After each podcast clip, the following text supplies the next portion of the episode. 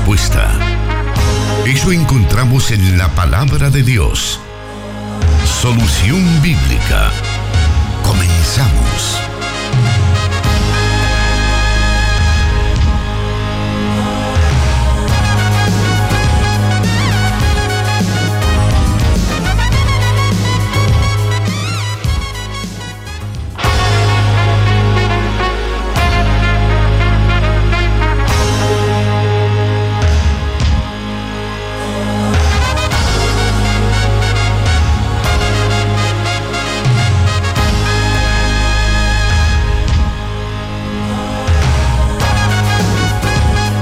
Buenas tardes. Les saludamos en vivo desde los estudios de Plenitud Radio, transmitiendo para el occidente del país a través del 98.1 FM y para todo El Salvador a través de 100.5 FM Restauración. Y también a usted que nos escucha alrededor del mundo en plenitud.fm y restauración.fm. O si nos está escuchando en SoundCloud o Spotify. Le agradecemos que nos reciba para poder presentarle Solución Bíblica, un programa que en las décadas 90 y 2000 le edificó con las respuestas a diversas circunstancias de la vida cristiana, social y cotidiana. Quienes buscaban el conocimiento bíblico tenían a este programa como una de las opciones para encontrarlo y así responder con acciones sabias a las demandas del mundo que les rodeaba. Este día se abre la oportunidad a las nuevas generaciones y a aquellos que tanto ayer como ahora buscan conocer lo que la Biblia tiene que decir en el mundo postmoderno. Le saluda su servidor Miguel Trejo, director de Plenitud Radio. Y en esta nueva generación de solución bíblica estaré acompañando al anfitrión del programa y trasladando sus preguntas, estimado oyente, para que el pastor pueda darle respuesta a la luz de las Sagradas Escrituras. Ahora, permítame presentarle al anfitrión del programa. Él es graduado de licenciatura en Teología y actualmente docente de la Universidad Evangélica de El Salvador. Escritor del libro Elim 40 años. Y en el año 2016 fue presentado por el pastor Mario Vega como su sucesor en Misión Cristiana Elim en Santa Ana. Él es el pastor Jonathan Medrano. Bienvenido. Un saludo a toda la audiencia de el 98.1 FM Plenitud Radio y también para los que nos escuchan a través de la señal de restauración 100.5 FM. Para nosotros es un enorme privilegio dirigirnos a la audiencia para encontrar en las escrituras las respuestas que muchas veces andamos buscando. Así que reciban un cordial saludo. Gracias nuevamente por recibirnos ahí en su receptor de radio. Esperamos que este programa pueda llegar a usted y a su corazón, como lo decía el pastor, con las respuestas basadas en la Biblia, que es lo que necesitamos para poder tener esa luz en nuestro camino. Pastor Jonathan, ¿cuáles son sus expectativas de esta nueva generación de solución bíblica? Bueno, hermano Miguel, yo creo que al igual que la audiencia, en lo personal yo escuché el programa Solución Bíblica cuando era niño, en la década de los 90 y parte del 2000. Era un programa que nunca me perdía, que por cierto se transmitía a través de la gran cadena de emisoras Restauración, hoy convertida en Corporación Cristiana de Radio y Televisión. El programa, de hecho, que si no estoy mal, se transmitía los días martes a las 10 de la mañana. Y creo que todos los que estábamos pendientes de este eh, programa, eh, no nos perdíamos. Eh, teníamos una cita específica a las 10 de la mañana los días martes. Ahora, en esta nueva fase del programa, los días martes a partir de las 5 de la tarde. Como pastor de Misión Cristiana Elim en Santa Ana, ¿cómo recibe este reto? Bueno, en primer lugar agradezco a Dios, en primer lugar, también a la gerencia y a nuestro pastor general por haber depositado la confianza para esta nueva fase eh, del programa y vamos a tratar la manera de responder las inquietudes de la audiencia eh, apegados a la luz de la escritura y pues es un reto y un desafío que recibimos con toda humildad. Bueno, como usted lo ha escuchado, los, las respuestas a las preguntas y las preguntas mismas serán las que usted, estimado oyente, pueda realizar a través de los diferentes medios. Eh, los medios de WhatsApp, los medios de inbox en nuestras fanpage que ya están creadas, tanto como Solución Bíblica y por supuesto de Restauración y Plenitud Radio.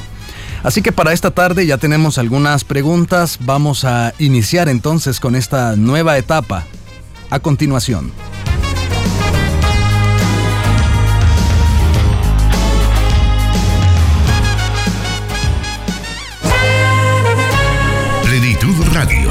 98.1 FM Santa Ana y 100.5 FM Restauración. Transmitiendo solución bíblica para El Salvador y el mundo.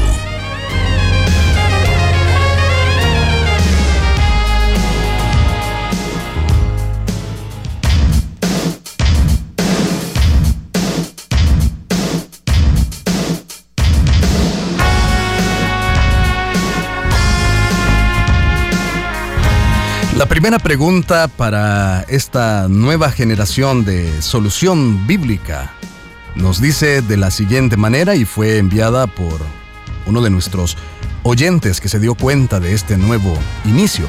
Y dice, si un cristiano se suicida, ¿es salvo? Bueno, es interesante la pregunta, hermano Miguel, por los datos alarmantes que arroja la OMS la Organización Mundial para la Salud, ya que cerca de 800 mil personas se suicidan cada año y el suicidio es la segunda causa principal de defunción en el grupo etario de los entre los 15 a los 29 años de edad. Uno podría pensar que es una realidad que está ajena a los creyentes. Sin embargo, eh, podemos notar a lo largo de la historia que también la iglesia tuvo diferentes posturas en relación al tema del suicidio. Realmente hay cuatro posiciones con respecto a este tema. La primera posición en relación al suicidio es que eh, todo el que comete suicidio bajo cualquier circunstancia va al infierno. Esta era la posición de la Iglesia Católica tradicional. Eh, de hecho, Miguel, es interesante que la Iglesia Católica, por ejemplo, daba a las familias de una persona que se suicidaba eh, un total rechazo. Algunas de las medidas que la Iglesia Católica eh, imponía a las familias de las personas que habían tenido algún eh, familiar que se suicidaba era un rechazo total. Por ejemplo, se, al cadáver que se encontraba una persona que se suicidaba era descuartizado y quemado en público. Esto era una señal de repudio y de rechazo. También la Iglesia Católica en la época del medievo le, retiraba los bienes a, las a, la persona que se había suicidado, dejando sin propiedades muchas veces a los familiares. Entonces, una posición en torno al suicidio era de rechazo absoluto. La segunda posición que también encontramos es que un cristiano nunca llega a cometer suicidio porque Dios lo evitaría. Esta es una segunda posición en cuanto al tema. Una tercera posición es que un cristiano puede cometer suicidio pero perdería su salvación. Esa es otra posición. Y una última posición es que un cristiano puede cometer suicidio sin que necesariamente pierda su salvación. Ahora, la, primera, eh, la primera de estas cuatro posiciones eh, fue la creencia mayoritaria hasta la época de la Reforma protestante, ya que cuando se comienza a examinar eh, la doctrina de la salvación, dentro de su tratado de soteriología, eh, inclusive los reformadores como Lutero y Calvino no llegaban a afirmar categóricamente que un cristiano no podía cometer suicidio y que el que se suicidaba iría a la condenación, ¿verdad? Es decir, que hasta la época de la Reforma Protestante, ni los grandes pensadores como Lutero y Calvino llegan a sentar una posición en relación a las personas que se suicidan. Ahora, ¿Qué dice la Biblia acerca del suicidio? Bueno, en las escrituras encontramos al menos siete casos registrados acerca del suicidio. El primero que encontramos es el de Abimelech en el libro de los jueces, donde él fue mortalmente herido por una mujer de, Tebes.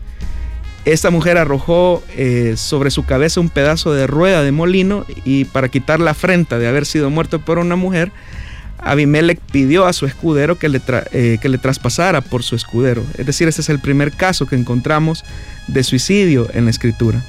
El segundo caso, que es bastante conocido, es el de Sansón, que ciego, derrotado y encadenado por los filisteos debido a su propio pecado en contra de su voto de Nazareo, a Dios eh, él decide matarse junto a sus enemigos, derrumbando eh, el templo del dios Dagón.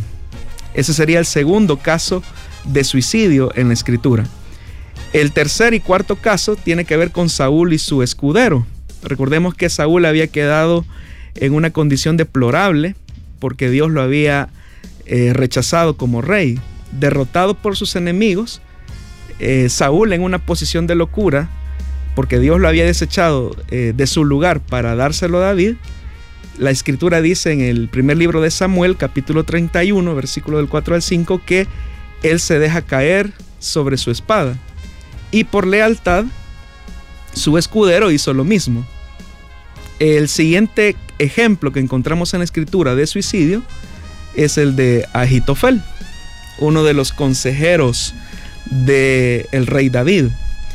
Eh, ese consejero, cuando se da la revuelta con Absalón y se produce el golpe de Estado en Jerusalén, al darse cuenta que David había salido huyendo de Jerusalén, eh, el hijo de David Absalón pide consejo a Agitofel. Y la escritura dice que Absalón no escucha el consejo de Agitofel. Eh, y en vista de que él se da cuenta que las condiciones de la guerra eh, vaticinaban una derrota a la naciente y golpista monarquía de Absalón, dice la escritura en el segundo libro de Samuel que él va a su casa y se cuelga, es decir, se ahorca. El, el, sexto ejemplo de, de, persona que se suicida la encontramos con el rey Simri, que dice la escritura en el primer libro de los reyes, en el capítulo 16, versículo 18, que él junto a todos sus parientes eh, básicamente incendia la torre del palacio y con él pues básicamente se, se quema. Y el caso más conocido que es el de Judas Iscariote, que dice la escritura que después de haber traicionado a Jesús, se fue y se colgó. Y dice que su cuerpo cayó y se despedazó sobre las rocas. Es decir, todos estos ejemplos que he, mencionado son los casos que se registran en la escritura donde se da evidencia de personas que dieron el paso del suicidio. Ahora, todos ellos, a excepción de uno, se condenaron no tanto por el hecho del suicidio en sí mismo, sino a causa de su rebelión en contra de Dios. De todos estos siete personajes que he mencionado, ¿quién sería la excepción? La excepción a estos casos de suicidio sería Sansón.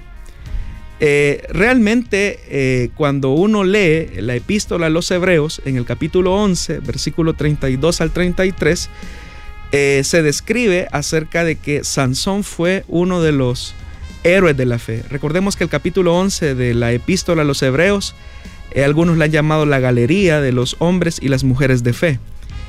Y curiosamente, en ese capítulo 11, en el versículo 32, el escritor a los hebreos dice lo siguiente, ¿qué más voy a decir? Me faltaría tiempo para hablar de Gedeón, Barak, Sansón, Jefté, David, Samuel y los profetas, los cuales por la fe, dice, conquistaron reinos, hicieron justicia y alcanzaron lo prometido. Es decir, que Sansón es incluido dentro de la galería de los hombres de fe, pero su fin fue un fin de suicidio. Ante lo expuesto, hermano Miguel, eh, entonces la pregunta surgiría y es si el suicidio es o no un pecado. Y tenemos que decir que eh, la Biblia categóricamente eh, enseña que el suicidio es un pecado. De hecho que la sexta palabra o el sexto mandamiento dice no matarás o no mates. El mismo Señor incluso eh, por medio de Moisés, Él les dice, ver que solo yo soy, yo doy la muerte y la vida, y hiero, yo sano, yo mismo. Esas palabras las encontramos en el libro de Deuteronomio capítulo 32 versículo 39. Es decir, que la escritura enfatiza que el único dador de la vida es el Señor. De tal forma que el suicidio es un pecado. Ahora, ¿anularía el suicidio de un creyente su salvación? Esa es la, la pregunta que tendremos que responder. Y es que el ser humano es totalmente depravado. Y con esto no queremos decir que el ser humano es tan malo como pudiera ser, sino que todas sus capacidades están teñidas por el pecado, su mente, su intelecto, su corazón, sus emociones, su voluntad. El cristiano que ha sido regenerado, pero aún después de haber nacido de nuevo, debido a la permanencia de su naturaleza pecaminosa, continúa con la capacidad de cometer cualquier pecado, con la excepción del pecado imperdonable, que es el que se encuentra en el Evangelio de Marcos. Ahora, siendo que el cristiano es potencialmente, potencialmente, una persona que puede cometer el pecado del suicidio, efectivamente eh, Dios ve el suicidio como un pecado, pero ese pecado no anula en ningún momento el sacrificio perfecto de Jesucristo. Usted menciona acerca de el pecado imperdonable. ¿Cuál es ese? Eh, para dejar tal vez claro ese punto. Bueno, en el Evangelio de Marcos se habla acerca de la blasfemia contra el Espíritu Santo. Pero hay que entender que es la blasfemia, ¿verdad? La blasfemia contra el Espíritu Santo es la resistencia a la operación de arrepentimiento que el Espíritu Santo ejerce en la vida de una persona. Es decir, cuando una persona se resiste al plan de salvación o se resiste eh, al, don del arrepentimiento, evidentemente, pues qué otro camino le va a quedar si está rechazando el único camino. Ahora, en relación al suicidio, eh, siendo, hay que entender el, sacrificio pleno de Jesucristo. Cuando Jesús muere en la cruz del Calvario, Él no solamente perdona nuestros pecados pasados, sino que la gracia de Dios es capaz de perdonar los pecados pasados, presentes y futuros. El escritor a los colosenses, él dice, Dios nos dio vida en unión con Cristo al perdonarnos todos los pecados y anular la deuda que teníamos. Él anuló esa deuda que nos era adversa clavándola en la cruz, dice Colosenses capítulo 2, versículo del 13 al 14. Es decir, el suicidio es un pecado. Y aun si hay alguien que cometiera eh, o intentara hacer eso, ese pecado eh, ya fue clavado en la cruz del Calvario, sigue siendo pecado. Eh, uno pensaría que la realidad del suicidio, hermano Miguel, no es una no es algo que atañe a los cristianos, pero lo cierto es que eh, nos hemos dado cuenta a través de diferentes noticias, incluso en el Brasil, donde estamos viendo pastores que se suicidan, o sea, predicadores de la palabra. Y sobre eso uno podría decir, qué está pasando, si son creyentes, si son cristianos, ¿por qué hacen eso?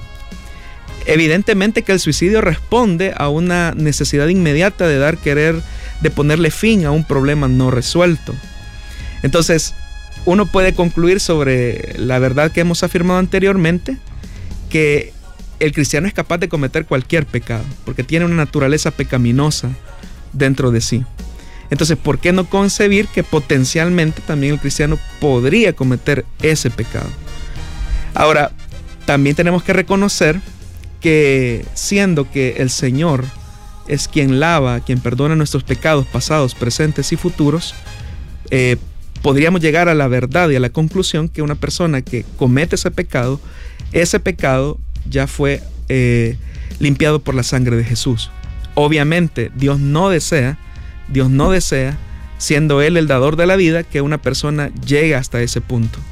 Pero tenemos que reconocer que un creyente puede estar potencialmente expuesto a llegar al suicidio. Queremos saludar a los diferentes oyentes que se reportan con nosotros de diferentes partes del Empira Honduras. Tenemos eh, pues a una hermana que está pendiente y con respecto al mismo tema, nos hace la pregunta, ¿la salvación se pierde? Hay otra hermana que nos dice sobre esa noticia del pastor evangélico que cayó en depresión y se suicidó. Perdió su salvación, nos, nos, preguntan. Es que volvemos al punto. Nosotros como cristianos evangélicos sostenemos que la salvación es por gracia, no es por obras, es decir, no es meritoria. Eh, entonces, debemos de comprender que no existe pecado, por muy grande que sea, que la sangre de Cristo no pueda limpiar. Eh, por eso mencioné el caso de los siete ejemplos, ¿verdad? De las personas que se han suicidado en la Biblia. y vemos como uno de ellos, en este caso Sansón, que se suicida, lo encontramos en la galería de los hombres de, de fe, de los héroes de la fe. Entonces, ¿cómo es posible que una persona que se suicidó aparezca como un héroe de la fe?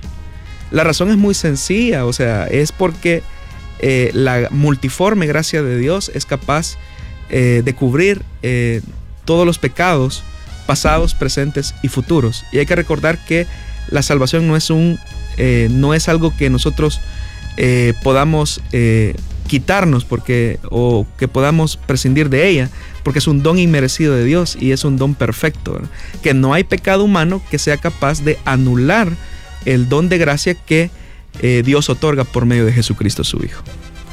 Muy bien, tenemos que irnos a la siguiente pregunta, pero vamos a hacer una pequeña pausa. Quédese con nosotros disfrutando de Solución Bíblica.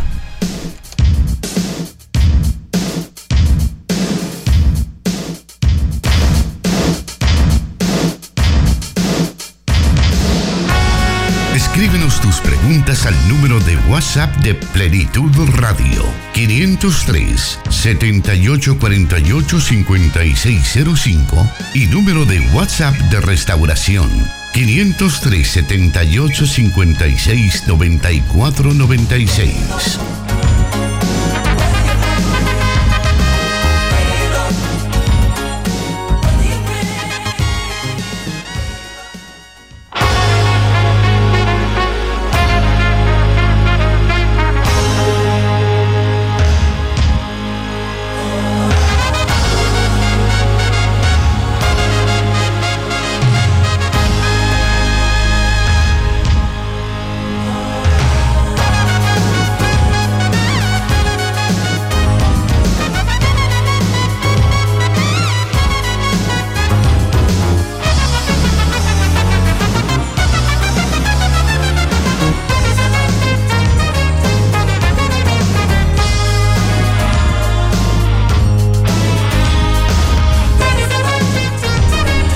Agradecemos que usted se esté comunicando con nosotros a través del WhatsApp de Restauración y también de Plenitud Radio, a través del inbox. Y en fin, varios hermanos están por acá enviando sus preguntas. Queremos decirle que estaremos respondiéndolas por orden de llegada. Estaremos pendientes de que esto sea muy pronto. Así que quédese con nosotros ahora disfrutando de la respuesta a las preguntas que nuestros hermanos han enviado hace unos hace un par de días. Iniciamos con ellos y bueno, tenemos por acá la siguiente pregunta que nos dice: ¿Por qué se dice que el libro de Job es el más antiguo de la Biblia? Una aproximación tradicional es la que subraya que el libro de Job es el primer libro de la Biblia en ser escrito. Sin embargo, las ciencias bíblicas han descubierto que el libro de Job pasó por varias redacciones. Los especialistas consideran que la redacción del libro de Job, eh, pasó por lo menos por tres redacciones. La primera redacción se pudo haber suscitado en la época de oro de la literatura judía, entre los siglos X al siglo VII antes de Cristo. Eh, por, por otra parte, por los arameísmos que contiene el libro de Job, otros señalan una segunda redacción en la parte final de la monarquía. Y la tercera redacción sería, eh, por lo menos, después de la deportación eh, de Babilonia, entre los años 535 al 330.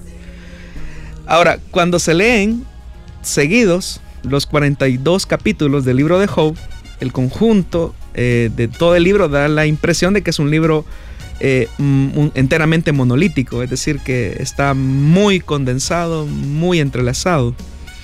Sin embargo, la obra recoge varios elementos que son eh, muy, eh, muy distintos entre sí. Por mencionar algunas de ellas, el marco narrativo, casi enteramente en prosa, que comprende el prólogo del capítulo 1 y capítulo 2 y el epílogo del capítulo 42 a partir del versículo 7 al 17, eh, contiene ese, marco narrativo, pero que está separado entre, como lo, mencionamos, entre un prólogo y un epílogo del libro. Luego encontramos en el libro de Job también dos monólogos de Job que van del capítulo 3, el capítulo 3 y el capítulo 29 al 31. Luego encontramos los diálogos de Job y de sus tres amigos visitantes eh, del capítulo 4 al 27. Pero aquí viene lo curioso y es que en una segunda, algunos creen que una segunda redacción, una tercera redacción del libro se inserta un poema de la sabiduría que va en el capítulo 28 para ir eh, aterrizando con los discursos de el joven Eliú, que es el cuarto visitante, que va del capítulo 32 al capítulo 37. Se cierra eh, estos discursos con la teofanía del Señor con en respuesta a Job, que es del capítulo 38 hasta el capítulo 42, del versículo del 1 al 6. Entonces, todo lo que he mencionado da, eh, arroja que es un libro que pasó por diferentes etapas redaccionales y que el libro en su conjunto pertenece a los círculos de sabiduría propios de Israel y que en él se contiene una meditación acerca del sufrimiento, acerca de cómo Dios se manifiesta en el dolor de las personas, aún en su silencio. Ahora, para no dejar eh, suelta la pregunta, la mayor parte de personas concuerdan que el texto más antiguo eh, de la escritura es el cántico de Moisés y Miriam que se encuentra en el capítulo 15 del libro de Éxodo. Ese sería el texto más antiguo conocido. Sí, sería el texto más antiguo de la escritura, el cántico eh, de liberación de Moisés y de Miriam. Muy bien, vamos a hacer una nueva pausa. Le invitamos para que siga con nosotros porque todavía tenemos tiempo para varias preguntas de nuestros oyentes.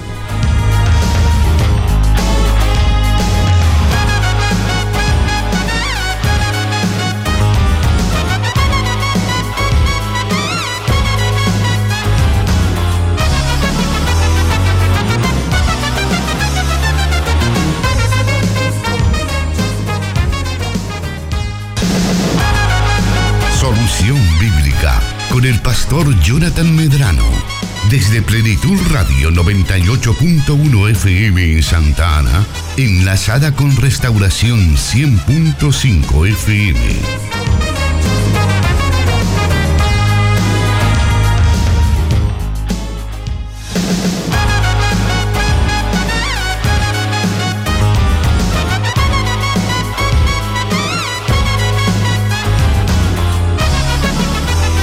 Un saludo muy especial a usted que nos sintoniza en su vehículo y en medio del tránsito está disfrutando de este programa a través de 100.5 FM Restauración, también a través de el 98.1 FM Plenitud Radio para el occidente de El Salvador. Un saludo también para quienes nos están escuchando en los diferentes horarios a través de las plataformas de SoundCloud y Spotify. Estaremos pues muy contentos de poder recibir sus reacciones a este programa a través de los medios que estaremos dando a conocer en el transcurso del programa. Vamos a continuar con la tercera pregunta de esta emisión de Solución Bíblica. Y dice, ¿en qué consistía el voto que Jefté hizo a Jehová? Es decir, ¿sacrificó a su hija? La historia de Jepté la encontramos en el libro de los jueces, en el capítulo 10, versículo 6, hasta el capítulo 12, hasta el versículo 7. Eh, en la historia realmente se condensan cinco episodios con cinco diálogos respectivamente. El primer episodio tiene que ver básicamente con la apostasía renovada de Israel y las consecuencias que siguieron a ella. Esto básicamente prepara la escena en donde se da como un diálogo inicial eh, de confrontación del Señor en contra de Israel por su obstinada rebelión, por su obstinada apostasía. El segundo episodio dentro de ese relato eh, corre básicamente desde el versículo 17 del capítulo 10 hasta el capítulo 11, versículo 11. Y básicamente tiene que ver con el reclutamiento de Jepté para guiar a los galaaditas en la batalla que se iba a venir en contra de los amonitas. Y aquí básicamente el diálogo es entre los ancianos de Galaad y, y, Jefté. El tercer episodio, dentro de ese relato de este juez, lo encontramos en el capítulo 11, del versículo 12 al 28. Y básicamente ocupa todo el espacio porque es como un intercambio diplomático que Jefté va a hacer eh, con el rey amonita en un diálogo a distancia. Ese básicamente sería el tercer episodio. Y luego, ante el fracaso de ese intercambio diplomático, eh, llegamos a lo que va a propiciar la batalla entre Jefté, su ejército, y el rey amonita y su ejército. Es precisamente ahí, en ese eh, relato, en ese episodio, en ese diálogo, cuando Jefté hace un voto al Señor y ese voto es un, es un tanto dramático porque básicamente encontramos ahí que el resultado de ese voto eh, suscita o, florece más bien las raíces de amargura que Jefté ya tenía de antemano con su familia. El voto consistía básicamente en que el primero que saliera a encontrar a Jefté después de la victoria que el Señor le iba a dar, eh, él lo iba a otorgar o lo iba a dar en holocausto al Señor. Una ofrenda en holocausto era básicamente quemar vivo a una, a una persona, perdón, a un animal, básicamente. Pero Jefté está utilizando ese voto para vengarse de sus hermanos que lo habían tratado mal en sus primeros años de infancia y, de juventud. La sorpresa de Jefté es que la primera persona que sale a ese encuentro eh, para vitoriarlo, por decirlo así, es su, es su hija. Entonces, la escritura nos dice que efectivamente lo que Jefté hizo fue cumplir eh, ese voto. Ahora, hay que decir algo, Dios nunca pidió un voto eh, humano que se sacrificara, de hecho que Dios lo aborrecía, y en las prácticas eh, eh, de sacrificios humanos al dios Moloch, por ejemplo, o sea, Dios detestaba completamente eso. Pero ¿qué nos refleja esto? ¿Por qué Jefté cumplió el voto que le hizo al Señor? Eso habla de la profunda decadencia que tenía Israel en esa época, de su obstinada apostasía, porque Dios no había pedido eso, y sin embargo Jefté lo hace. Los votos no son extraños en la Biblia. De hecho que un voto, básicamente, eh, se hacía como en respuesta, en, respuesta eh, a una súplica que se hacía a Dios o a la gratitud que se tenía al Señor. Ahora, la misma escritura dice que cuando una persona eh, hacía un voto, ese tenía que ser de ofrenda animal, no de una, de una persona, no de un ser humano. Pero era tanta la decadencia espiritual de Israel, era tanta la decadencia eh, moral que existía en la época de los jueces, que Jefté eh, se ve obligado por su impulso egoísta y rencoroso de sacrificar a su propia hija.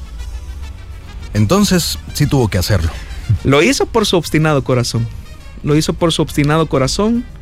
Jefté realmente como juez refleja eh, la decadencia espiritual de todo el pueblo. Y efectivamente lo hizo. Eso lo encontramos ya en la parte final del relato. Dice la Biblia que la muchacha va y llora su virginidad y a la vuelta de un tiempo regresa y dice que es muerta. Es decir, Jefté tuvo que pagar su amargura, su resentimiento con su propia hija.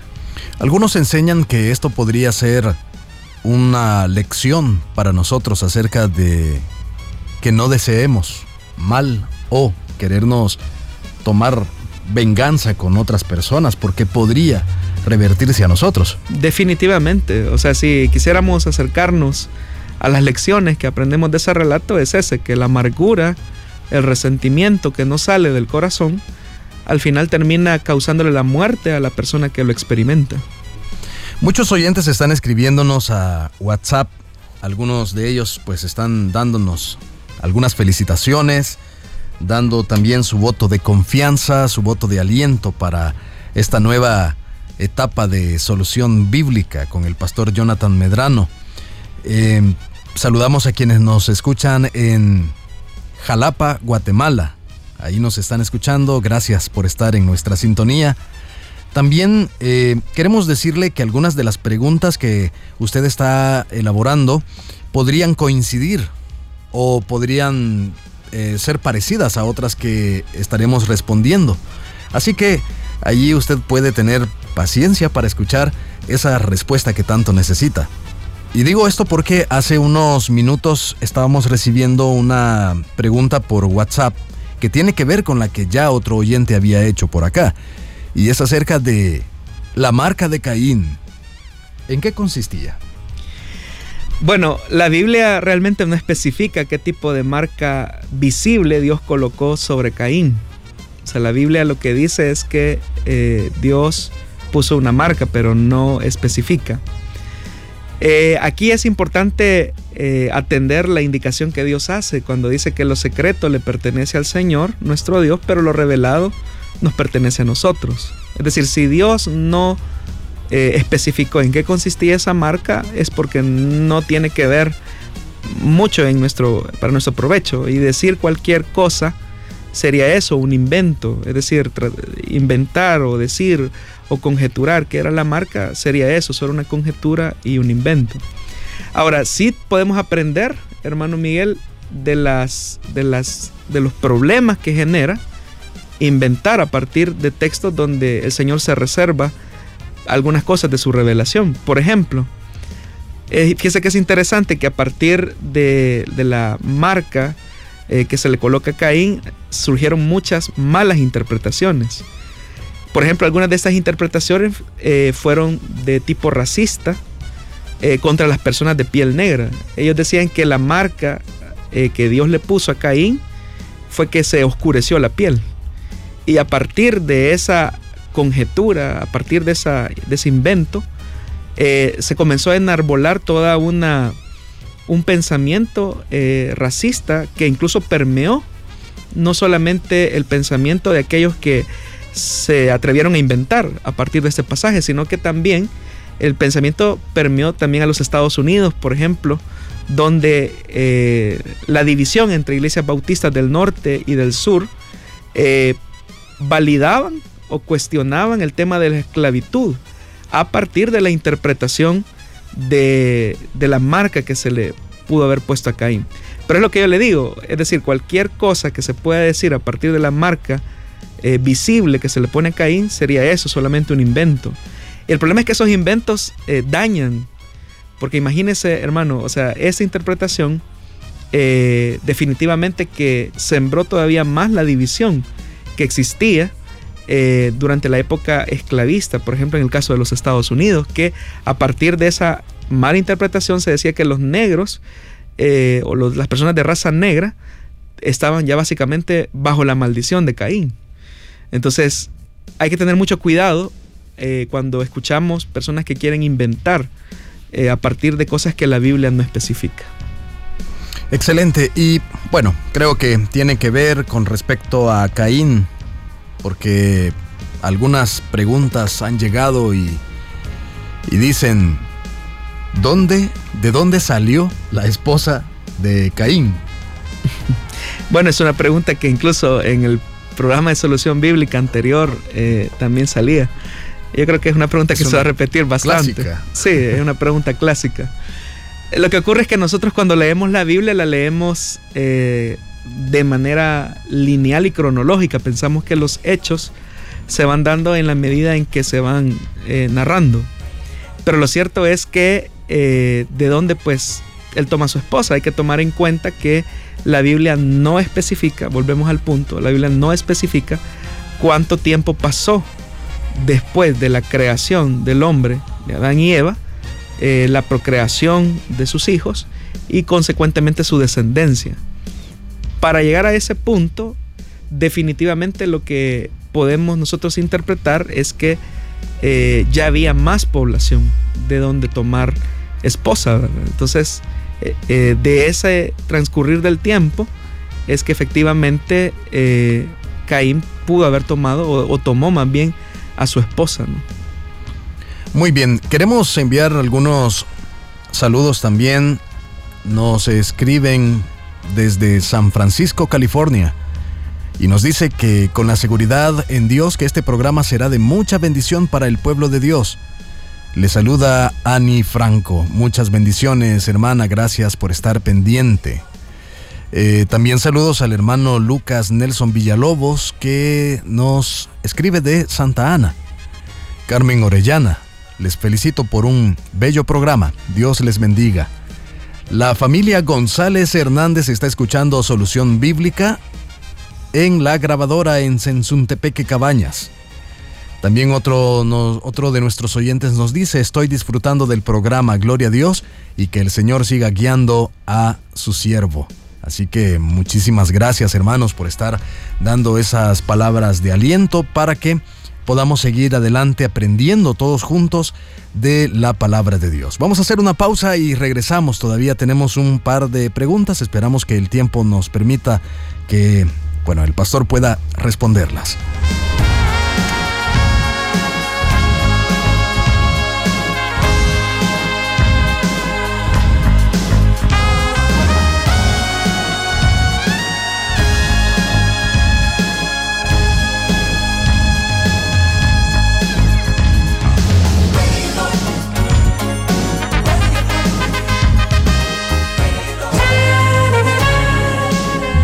La sabiduría y el conocimiento.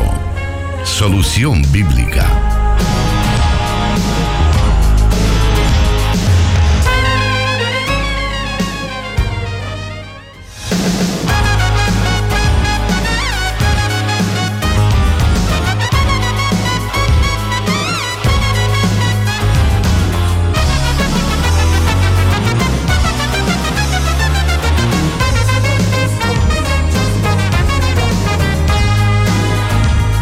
Saludos a Erika Ramírez, que nos escucha en Maryland.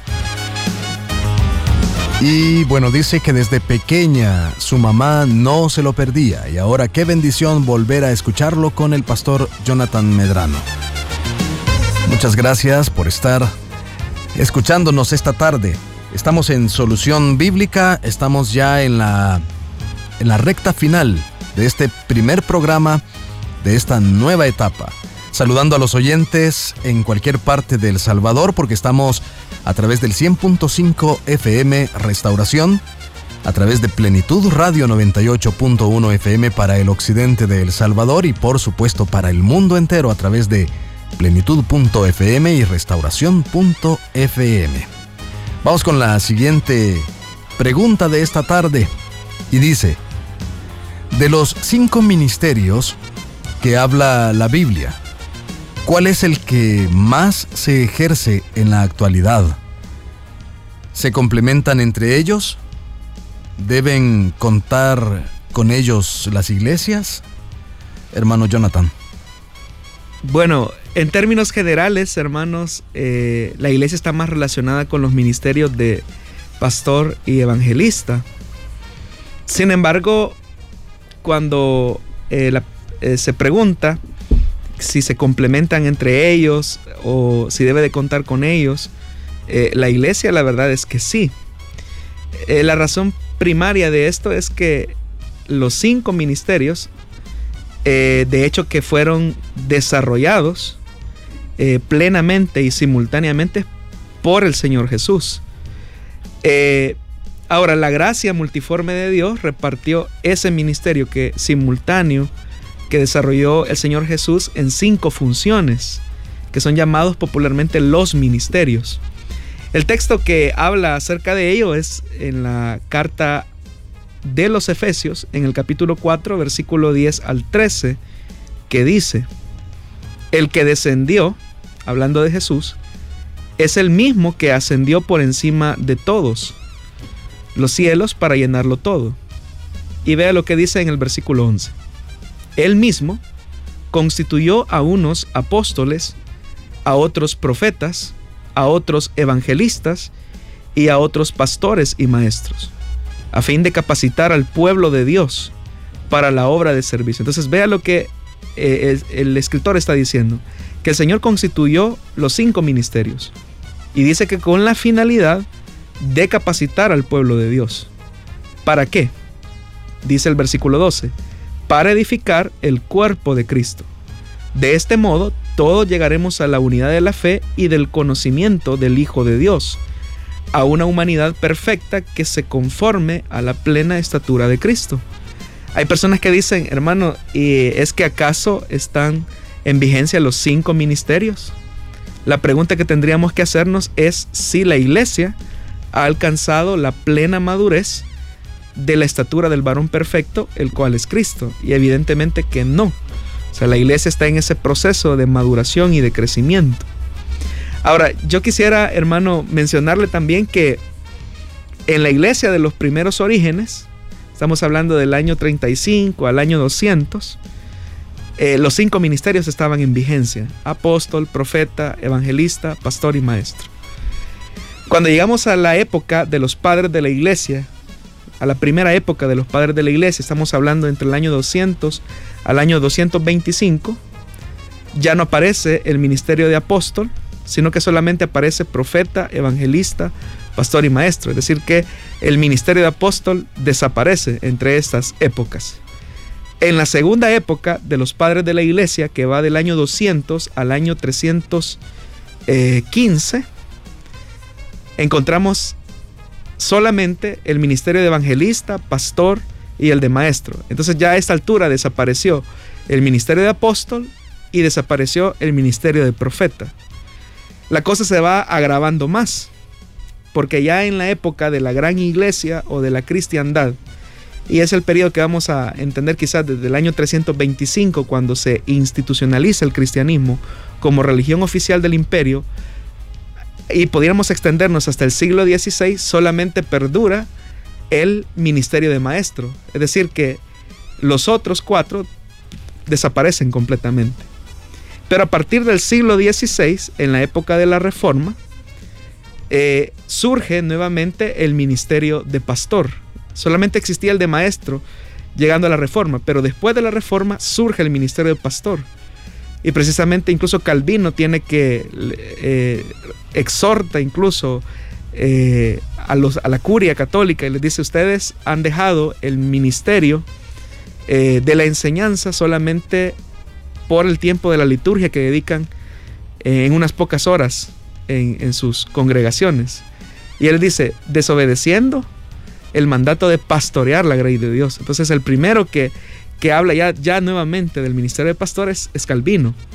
A partir del siglo XIX, eh, en la iglesia o en la época de del despertar de la iglesia, encontramos maestro, pastor y resurge el ministerio de evangelista.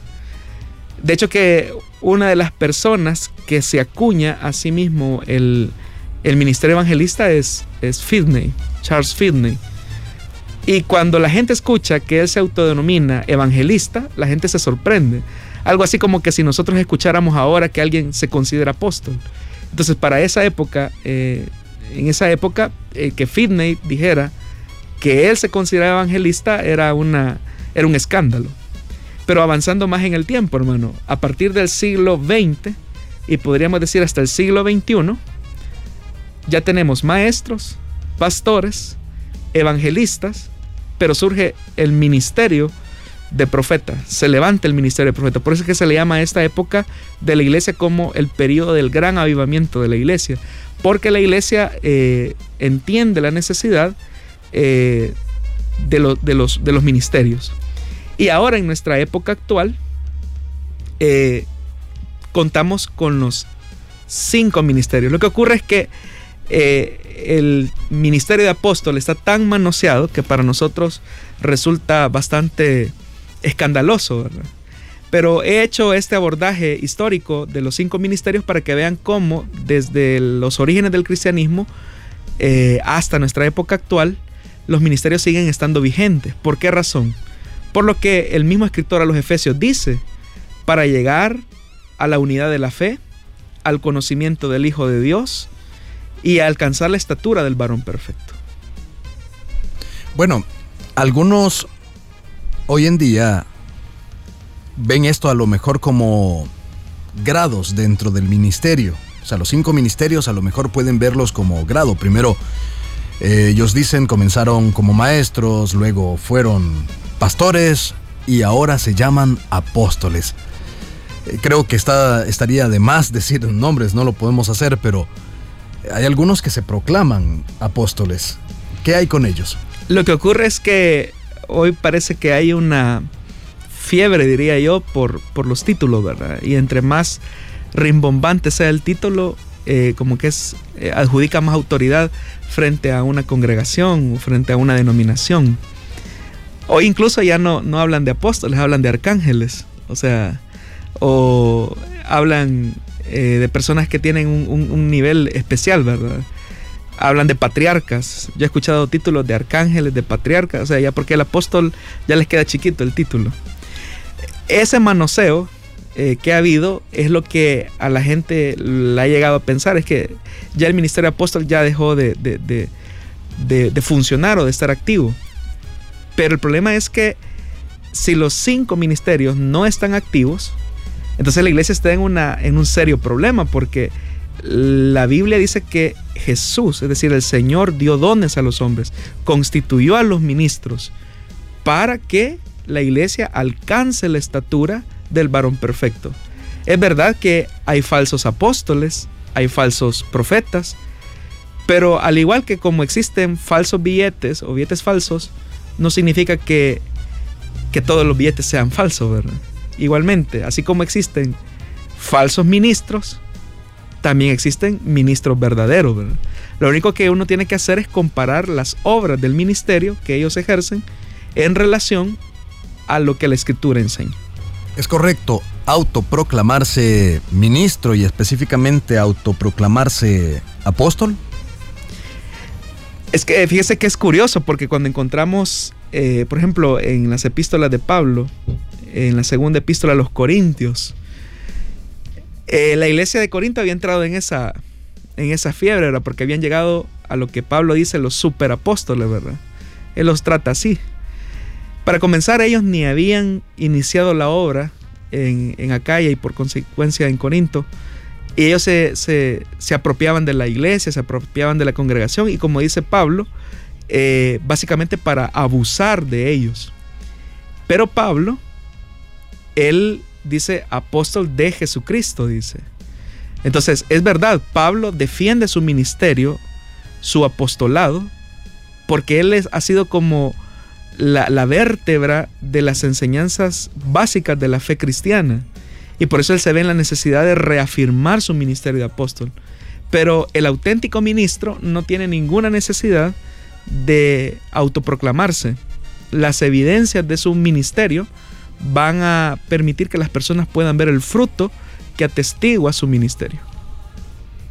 Bueno, estamos llegando ya al final de este programa, de esta emisión, la primera de esta nueva etapa de Solución Bíblica, esperando que usted, querido oyente, pueda, si bien es cierto, hacer sus preguntas, pero también tener la debida paciencia para que éstas vayan a ser respondidas en su debido tiempo. Estamos eh, procurando acá todo el equipo de Plenitud Radio 105 FM Restauración, está eh, procurando que vayan por orden de llegada y así poder ir dándoles respuesta también hacer la aclaración que todas las preguntas serán respondidas de la manera más amplia posible, porque eso es lo que buscamos, que estas preguntas sean respondidas a la luz de la palabra de Dios y por supuesto que no vamos a, correr en ello, sino que a mantener siempre esa disposición de parte del pastor de poder responderlas ampliamente. Pastor Jonathan, unas palabras finales para nuestra audiencia esta tarde. Bueno, agradecemos a todos los oyentes del 98.1 FM Plenitud Radio que han estado escuchando también esa transmisión y también a la audiencia del 100.5 FM Restauración para todo el territorio nacional e incluso a aquellos que nos escuchan fuera de las fronteras patrias. Ha sido un privilegio eh, servirles, esperamos con la ayuda de Dios que las escrituras nos den la enseñanza y la respuesta a nuestras inquietudes. También usted podrá escuchar en la programación de Plenitud Radio y 100.5 FM el momento, los horarios en que este programa será retransmitido. Le invitamos entonces para que pueda estar muy pendiente y así poder escuchar nuevamente. Si usted eh, estaba ocupado en alguna eh, en algo que usted estaba haciendo en su trabajo o conduciendo y escuchó algo que a usted le interesó y quiso tomar nota de ello, pues a estar pendiente de las eh, repeticiones del programa. Así también anunciarle que dentro de unos momentos estará también en las diferentes plataformas Spotify y también en SoundCloud para que usted pueda escucharlo en el momento que usted así lo desee. Queremos invitarle entonces para que pueda estar pendiente la próxima semana a las 5 de la tarde, el día martes, tendrá una cita acá para poder escuchar la respuesta a su pregunta o inquietud. Por supuesto basados en las Sagradas Escrituras, todas esas respuestas basadas en las Sagradas Escrituras. Muchísimas gracias y nos escuchamos la próxima semana.